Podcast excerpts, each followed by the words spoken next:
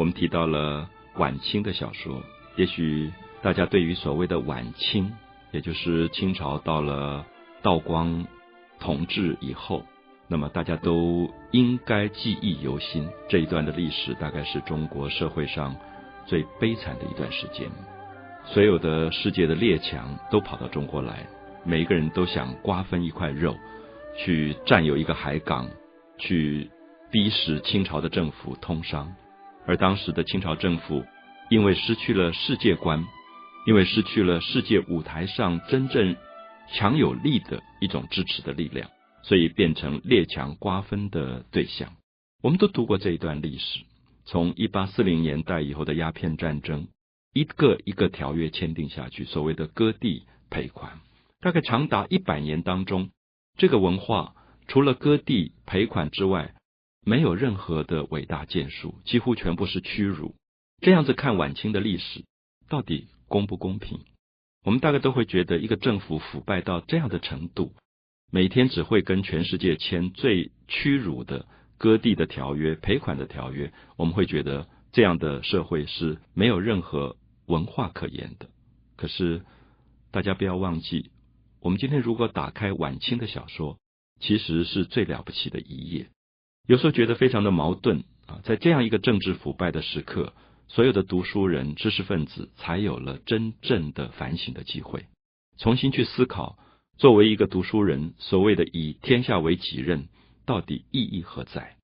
读了这么多的书，读圣贤书，考试做官，结果这个国家是救不下来的，那么意义又何在？所以这个时候，我们可以看到许许多多原来。试图由政治的改革去做社会改革的一些理想主义者，最后失望了，幻灭了。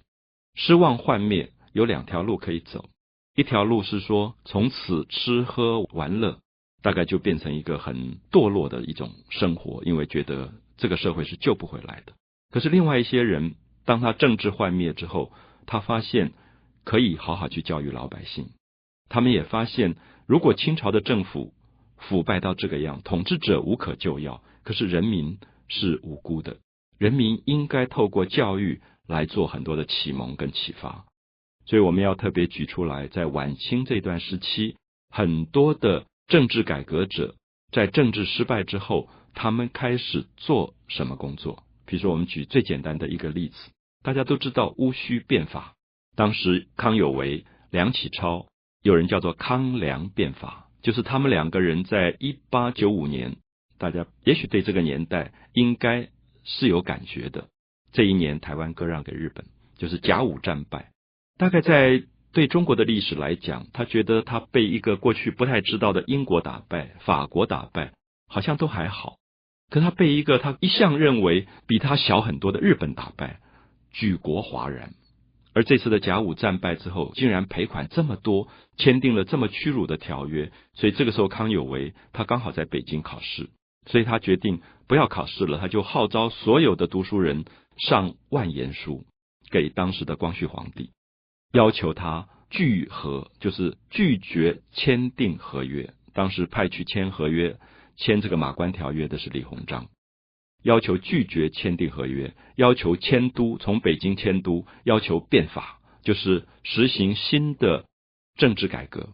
那我想大家都知道，戊戌政变是一个失败的政变，因为光绪当时并没有实权掌握在手中，他的背后真正掌握实权的人是慈禧太后，一个对世界没有新的认识的慈禧太后。所以光绪皇帝后来被软禁，康梁逃亡，谭嗣同被砍头。所以我们看到梁启超这个时候感觉到政治改革没有希望，所以他就跑到了比较西方的租界地区，在租界的保护里面办杂志、办报纸，鼓吹革命。他办的杂志叫什么？叫做《新小说》。我们听了吓一跳，觉得小说怎么改革？小说怎么革命？可是我们完全忽略了当时在。梁启超办的新小说这个杂志，就是每个月出一本，每个月出一本的小说里，开始连载了很多有改革意识的文学。就是我们常常觉得讲政治的语言才叫改革，可是也许在晚清这一段时间，最明显的看到的是改革都假借文学来改革。因为我们看到梁启超写过一篇文章，叫做《论小说与国民的关系》。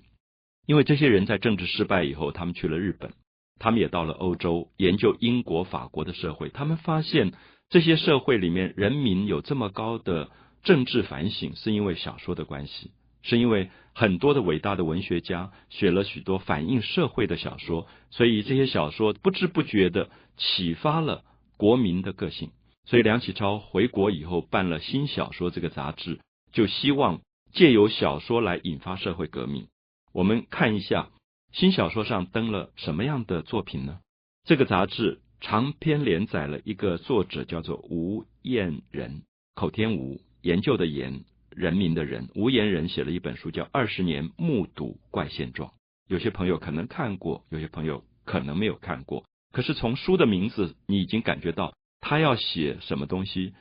最近的二十年当中的时事、社会的时事，这个有一个什么样的不同？大家知道，不管《三国演义》，不管《红楼梦》，不管《水浒传》，其实跟人民的生活还是比较有距离的。可是二十年目睹怪现状是写什么？可能就是写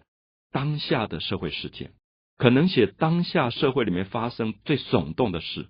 如果用今天来讲，可能是写陈静心事件，可能是写三一九枪击案件，他就开始写到当下的时事。而在无言人的这个小说里面，所谓的目睹怪现状，他觉得这二十年来社会里面发生了多少的事件，应该有更多的反省。大家面对这些事件，不应该只是当成一个新闻看过就算了，应该反省这个新闻的背后到底有什么东西应该值得我们警惕的。我常常想，无言人活在今天，二十年目睹怪现状，他一定会把陈静心事件写下去。而他写的角度可能会觉得，为什么社会里面会出现一个陈静心这样的人？为什么他对待人会用这样残酷的手法？而我们的教育是不是有了很大的问题？而陈静心的出生在一个像台北县最穷困的这些区域，那么这些人是不是在长大的过程里缺乏了真正被教育的机会跟资源？文化从来没有到这些地方，所以我们在读《二十年目睹怪现状》的时候，我觉得最大的感动是发现无言人他觉得这个社会之所以有怪现状，不是一天构成的，它是有原因的，而他借着小说把原因解剖出来，让大家能够反省。那否则的话，这个事件过了就过了，他并没有真正深植人心啊。所以当时梁启超认为。他的新小说这个杂志，希望能够探讨一些事件，不管政治事件、社会事件，能够深植人心，真正能够改变社会里面人心的思想性的东西，这个文学才有它的真正的意义跟价值。所以，我们如果等一下继续讲下去，大家会发现，晚清的小说是中国文学里第一次把社会事件介入，而开始引发了所谓的社会的一种思考性。引发对人民的一种启蒙，希望借由小说比较阅读上没有困难的小说，